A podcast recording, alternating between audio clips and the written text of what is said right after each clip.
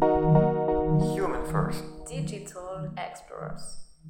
Bienvenue sur MCDZ Podcast. Ici, on vous parle d'actualité digitale et des expertises de notre cabinet de conseil. Merci de nous rejoindre pour un nouvel épisode. Tu recherches un stage où tu viens d'être diplômé? Tu as toujours rêvé d'arriver en entretien en confiance et d'être incollable sur toutes les questions qu'on te pose? Aujourd'hui, on te donne les clés de la réussite.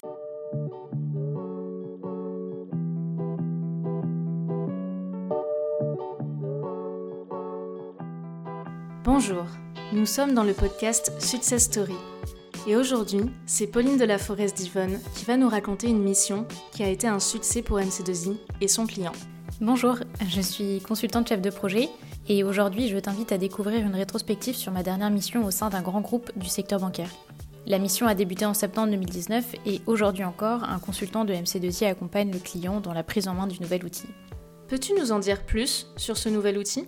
Oui, bien sûr. Et pour cela, je te donne un peu de contexte.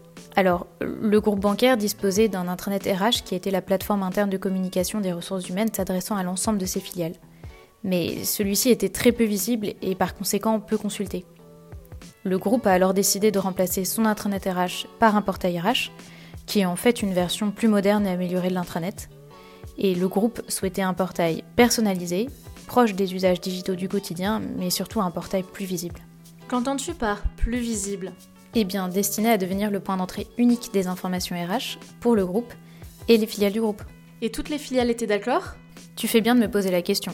Convaincre les filiales était un véritable enjeu. Il a fallu susciter leur engagement tout en respectant leurs contraintes locales. Mais ce n'était pas tout.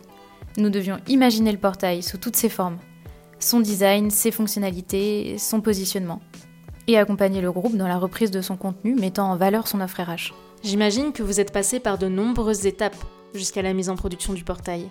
Pourrais-tu nous dire combien de consultants MC2I ont été mobilisés? Nous étions trois et avions le soutien d'un manager MC2I pour nous aider dans la répartition de nos activités pour mener à bien le projet. Merci pour cette précision. Pourrais-tu nous détailler vos activités? Oui, bien sûr. Une fois que nous avions recueilli les besoins techniques et fonctionnels du client pour son nouvel outil, nous avons pu démarrer la conception. C'était une étape très créative. Nous avons beaucoup aimé travailler avec les UX UI designers et les développeurs. Attends un peu, je suis perdue. Qu'est-ce qu'un UX UI designer? Le designer est un expert qui conseille sur l'expérience utilisateur pour créer de l'émotion, mais aussi qui s'assure que l'outil propose une navigation claire et simple, un parcours utilisateur optimisé et des contenus de qualité. Les designers UX UI ont un peu été nos références sur les nouveaux usages digitaux et sur les normes techniques dont nous devions tenir compte. Merci, c'est bon à savoir. Revenons maintenant sur vos activités. Alors, pour la conception, nous avons fonctionné par plusieurs séries de lots de livraison. Avant de lancer les développements du lot suivant, nous réalisions une série de tests permettant de vérifier la qualité des développements. En 4 mois seulement, la première version du portail était prête et les contenus avaient été migrés vers le portail. Avec la situation sanitaire, la mise en production du portail a dû être reportée.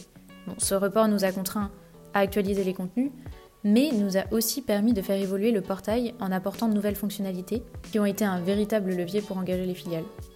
En parallèle, nous avons aussi travaillé sur tous les éléments de la conduite du changement, comme les formations des futurs administrateurs et contributeurs, la consolidation d'un guide utilisateur, un motion design pour le lancement pour accompagner les utilisateurs, une sorte de vidéo assez courte expliquant les grands principes du portail, et un plan de communication adapté pour chaque filiale.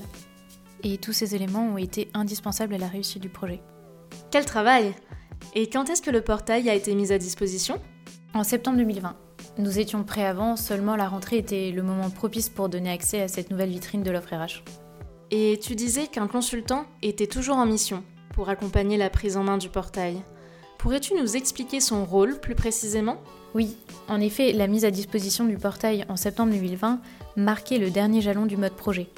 Ensuite, on s'est posé la question de la gestion du portail au quotidien l'équipe communication RH du groupe a dû passer en mode récurrent, ce qu'on appelle autrement le run, ce qui implique l'animation du portail et assurer sa maintenance corrective ou évolutive. Et souvent, cette activité représente un nouvel enjeu, une nouvelle organisation et dans ce cas précis requiert de nouvelles compétences. Si je comprends bien, le consultant est là pour faire monter en compétence l'équipe de communication RH désormais en charge du portail. Exactement.